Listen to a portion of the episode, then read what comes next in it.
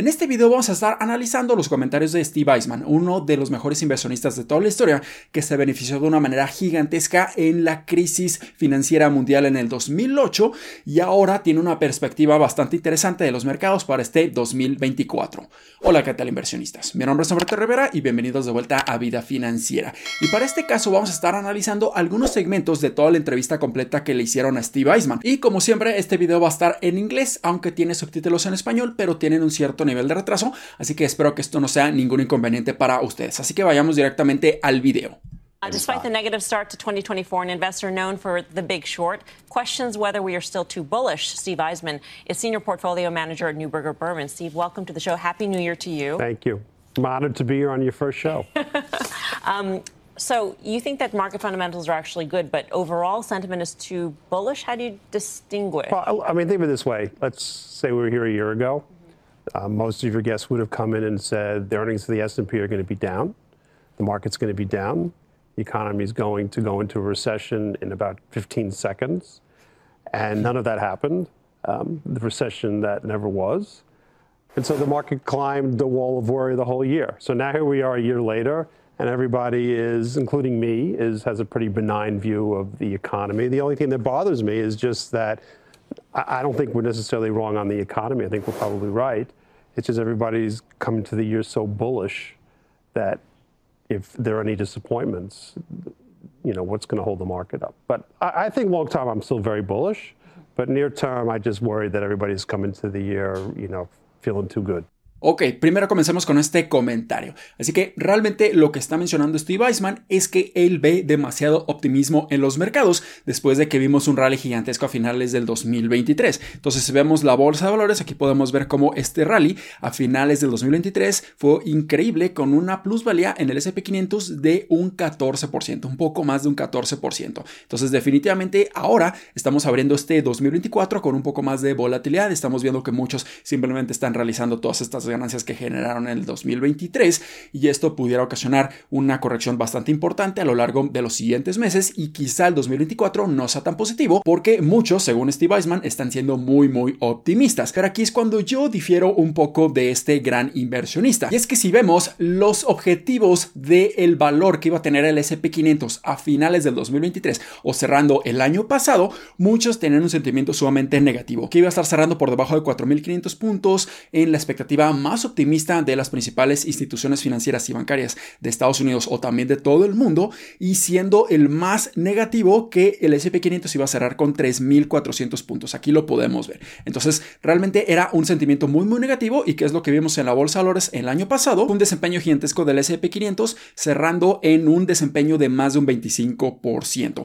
¿Y qué sucede ahora con los analistas, con los fondos de capital, con las instituciones financieras? ¿Cuáles son sus expectativas para el 2024? Bueno, seguimos viendo algo muy muy negativo. Y es que aquí ahora les muestro las expectativas del SP500 para el 2024. ¿Cuál va a ser el objetivo del valor del SP500 cuando cierre este año? Y vemos que Goldman Sachs, una de las instituciones bancarias más importantes de todos Estados Unidos, piensa que va a cerrar con un valor de 4.700 puntos y JP Morgan menciona que va a estar cerrando el año en 4.200 puntos. Entonces aquí vemos que están esperando que tengamos una corrección importante del SP500 y sea un año nuevamente negativo para la bolsa de valores. Y a diferencia de Steve Eisman, en donde él menciona que está siendo muy optimista y ve muchas personas siendo optimistas, creo que aún las instituciones bancarias y los fondos de capitales siguen siendo muy muy negativos en cuanto a el futuro de la bolsa de valores para el siguiente año. Pero también quisiera compartirles esta tabla que muestra el histórico del desempeño del SP500 a lo largo del tiempo y cómo cuando vemos una corrección de más de un 10% en un año y el siguiente año vemos una recuperación de más de un 10%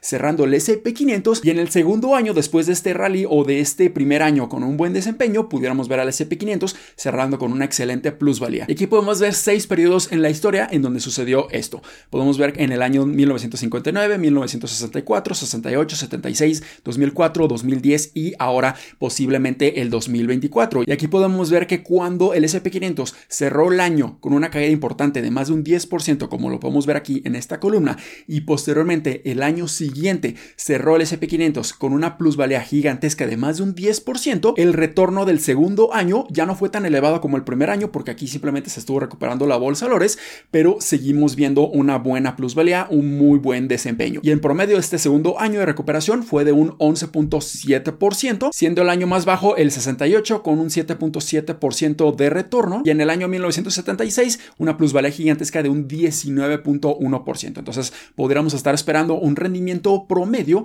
de un poco más de un 10% o incluso llegando a un 12% en la bolsa de valores, según la historia, que normalmente esto es lo que sucede. I'm actually of the view, you know, the market seems to think the Fed's going to cut rates at least three times this year. I, at this point, don't have that view. I think the Fed is still petrified of making the mistake that Volcker made in the early 80s, where he stopped raising rates and inflation got out of control again.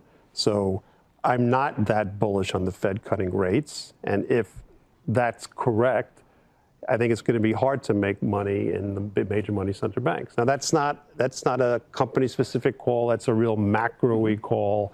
You know, it's hard to, you know, make a long-term investment case for the banks when you have to deal with so many macro factors like that. Ok, otro comentario bastante interesante con Steve Eisman y aquí sí coincido completamente con él. Y lo principal que está mencionando es que él no ve que la Reserva Federal en Estados Unidos, la Fed, baje las tasas de intereses más de tres veces o incluso tres veces en este año. Muchos ya están anticipándose esta caída en las tasas de intereses, están ya anticipándose, e incluso la Bolsa de Valores ya está descontando esta posibilidad de que haya hasta tres recortes en la tasa de interés en este 2024, pero al menos Steve Eisman, y yo coincido con él, no creo que haya tantos recortes en la tasa de interés en Estados Unidos, siempre y cuando la economía se encuentre bastante fuerte, muy resiliente, como lo hemos estado viendo a lo largo de los últimos meses y posiblemente lo sigamos viendo en este 2024. Si la Fed empieza a recortar las tasas de una manera mucho más agresiva, esto es porque la economía ya se está debilitando de una manera muy, muy importante. Así que yo esperaría que la Fed no esté aflojando en su política monetaria, porque si lo hace de una manera muy rápida, esto pudiera estar generando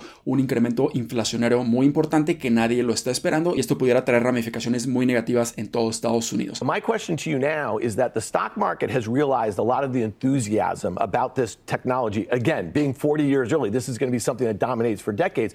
What do you expect it to do in 2024 for actual earnings, not just in the Magnificent Seven, but across other industries? You know, other than Nvidia and maybe AMD and you know maybe some Microsoft, I don't think you're going to see that much of an impact on earnings in tech yet. It's going to be, it's still going to be very story driven. You know, what I'm most curious about is, other than the very, very large tech companies, nobody really yet has a real AI story to tell.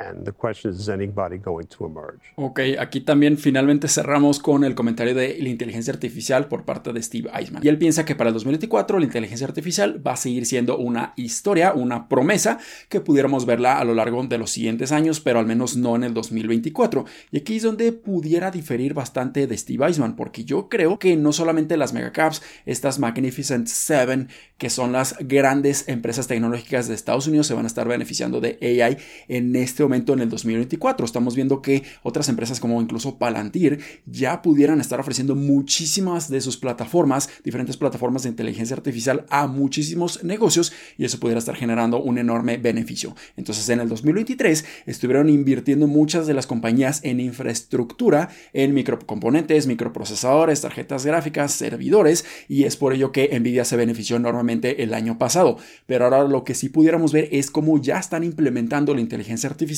en muchos de sus negocios. Y es una manera muy, muy rápida, muy sencilla de implementar esta tecnología. No creo que sea tanto como una historia, sino que ya vamos a ver implementaciones muy importantes en toda la industria en Estados Unidos y eso pudiera estar generando un enorme beneficio. Y obviamente las megacaps, las big tech se van a estar beneficiando también de una manera muy, muy importante porque prácticamente todos sus servicios se han estado enfocando en la inteligencia artificial desde hace ya muchísimos años. La inteligencia artificial no es algo nuevo, de hecho lo han estado implementando en todos sus algoritmos todos sus procesos, todos sus softwares, todos sus productos que están ofreciendo y solamente lo están perfeccionando y esto claramente lo pudiéramos ver reflejado como un beneficio en el 2024 y esta inteligencia artificial de estas mega caps, de estas big techs, también se pudieran estar implementando en negocios pequeños, beneficiándoles en cuanto a sus ingresos y en cuanto a su rentabilidad. Entonces yo creo que inteligencia artificial para el 2024 va a ser muy positivo y mucho mejor, mucho más beneficioso va a ser para los siguientes años. Así que este es mi análisis a los comentarios de Steve Eisman, uno de los mejores inversionistas de toda la historia.